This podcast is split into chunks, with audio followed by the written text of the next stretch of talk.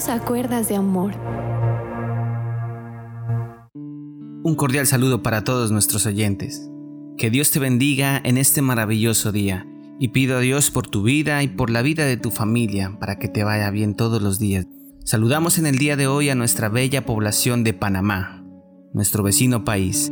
Que Dios sea derramando sus bendiciones sobre toda esta nación. Les saludamos y les queremos en el amor de Cristo. Desde el sur de Colombia les saludamos. Continuamos con esta bella serie de la oración del Padre Nuestro, la oración más importante y diseñada a manera de bosquejo para que de ella se desprenda un diálogo constante con Dios. Y entramos al siguiente versículo que está en Mateo capítulo 6 versículo 11. El pan nuestro de cada día, dánoslo hoy. O en la versión Palabra de Dios para Todos dice, danos hoy los alimentos que necesitamos cada día. Y entramos a una sección importante de nuestra oración. Si nos damos cuenta en la oración del Padre nuestro, iniciamos con la paternidad de Dios, continuamos con su santo nombre y que éste sea santificado. Luego pedimos que venga su reino a nuestras vidas para que tengamos la mentalidad de reino. Y seguimos con pedirle que se haga su voluntad y no la nuestra. En pocas palabras, su gloria, su reino y su voluntad para llegar a la mitad de esta oración y pedir por la provisión de Dios, su ayuda y consuelo en el presente.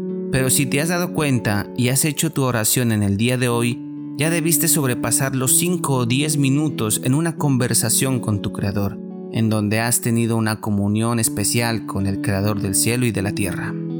Si desglosamos este pasaje bíblico conforme una bella lección, empezamos con pedimos el pan.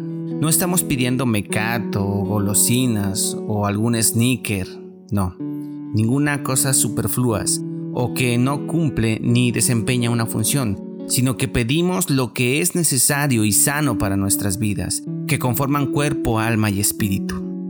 Oramos por nuestro pan, lo cual nos lleva a la honestidad y a ganarlo dignamente cada día de nuestras vidas, indistintamente del salario o de las ganancias, es de ganarlo sin hacer daño a nadie, sino más bien en servir al prójimo. Y oramos por nuestro pan de cada día.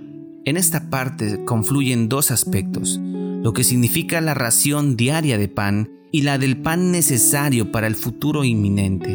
En cualquiera de los dos sentidos se expresa aquí la continua dependencia de nuestra provisión divina. Al pedir el pan de cada día, no podemos olvidar que Dios es quien nos lo envía. Seguimos con dánoslo, es decir, no solo a mí, porque si no diría en la palabra dámelo a mí, sino que otros comparten conmigo enseñando a tener caridad y una compasión por aquellos que no lo tienen. Y pedimos que nos lo dé hoy, para que por medio de nuestra oración a Dios vayan sincronizadas con la reparación de las fuerzas de nuestros cuerpos. Así aprendemos a no pasar un solo día sin orar así como no podemos pasar un solo día sin nuestro alimento. Resaltamos la parte nuestro pan de cada día. No podemos pensar que el significado de mi oración va solo sometido a que debo de vivir al día, sin tener unas reservas que me permitan garantizar la continuidad de mi existencia y la de mi familia. Si fuera el primer concepto de vivir el día a día, entonces hasta tener un refrigerador sería pecado existiría una divergencia entre la ley de la siembra y de la cosecha.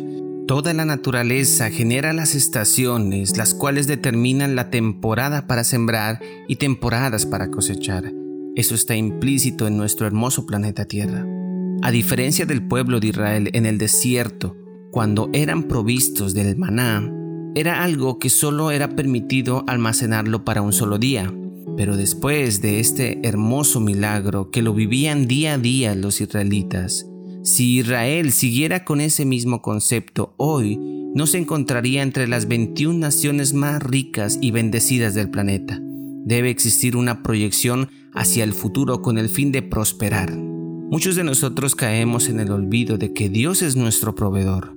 El enemigo sutilmente susurra a tu oído diciéndote cosas en medio de la incertidumbre. Por ejemplo, no tienes trabajo, ¿cómo vas a comprar? Si con tu dinero escasamente alcanza, ¿cómo podrás sobrevivir con este nuevo bebé?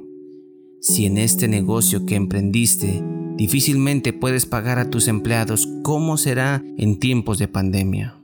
O que existe recorte de personal y tu jefe casado insinúa una forma inusual de seguir en tu puesto y tú debes decidir decir no inmediatamente por el honor de ser mujer y para no vender tu cuerpo por un puesto laboral. Y así muchos entornos que generan miedo.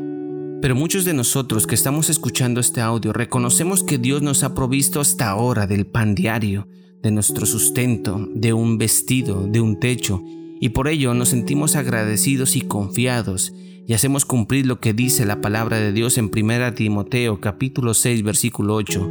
Así que teniendo sustento y abrigo, estemos contentos con todo esto. Entonces, si nosotros reconocemos que Dios nos ha provisto en el pasado, ¿por qué debería de dudar de ese mismo hermoso Dios, de mi sustento en el futuro? Si pasa eso, es porque estoy olvidando lo que Él ha hecho por mí entonces está tu oración donde empiezas a decir, Señor, yo reconozco que tú me has provisto de todas las cosas para sustentarme a mí y a mi familia. Y sé que tú, Señor, me vas a proveer todas las cosas en el día de mañana, y mis generaciones reconocerán que tú eres nuestro proveedor, un Dios justo, porque mi confianza está depositada en ti, mi Padre Celestial, y porque tú eres bueno. Y así podríamos seguir orando por mucho tiempo más. Te quiero recordar estas promesas que están escritas en la palabra de Dios y que son para ti. Proverbios capítulo 3, versículo del 9 al 10 dice, Honra al Señor con tus riquezas y con los primeros frutos de tus cosechas. Así estarán repletos tus graneros y rebosarán tus depósitos de vino. Salmos capítulo 34, versículo del 7 al 10. El ángel de Jehová acampa alrededor de los que le temen y los defiende. Gustad y ved que es bueno Jehová, dichoso el hombre que confía en él. Temed a Jehová vosotros sus santos, pues nada falta a los que le temen. Los leoncillos necesitan y tienen hambre, pero los que buscan a Jehová no tendrán falta de ningún bien. Así es. Salmos capítulo 23 versículo 1 dice, El Señor es mi pastor, nada me faltará. Mateo capítulo 6 versículos del 31 al 33. No os afanéis pues diciendo, ¿qué comeremos? ¿O qué beberemos? ¿O qué vestiremos? Porque los gentiles buscan todas estas cosas, pero vuestro Padre Celestial sabe que tenéis necesidad de todas estas cosas. Mas buscad primeramente el reino de Dios y su justicia, y todas estas cosas os serán añadidas.